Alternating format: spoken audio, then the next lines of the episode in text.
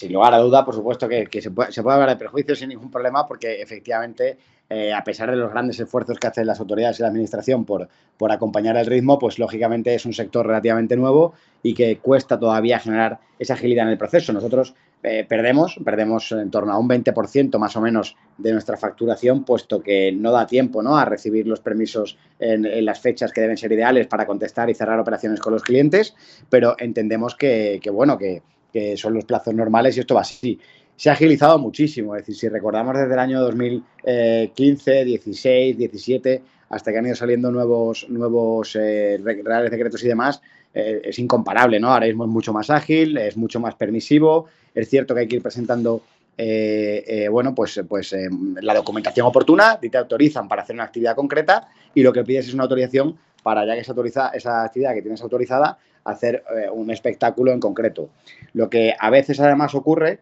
es que desde Yumaes nunca hacemos un show a no ser que tengamos la absoluta y total certeza de que cumplimos todos los estándares de seguridad bajo ningún concepto vamos a, realizar un show y a veces también, pues bien porque no se cumple la distancia o un perímetro de seguridad para el público, o bien porque las condiciones meteorológicas no son las ideales, o por cualquier otro factor que pueda ser, geográfico, orográfico, cualquier otra situación, pues eh, no se hace la operación, ¿no? Eso, eso sí lo tenemos claro porque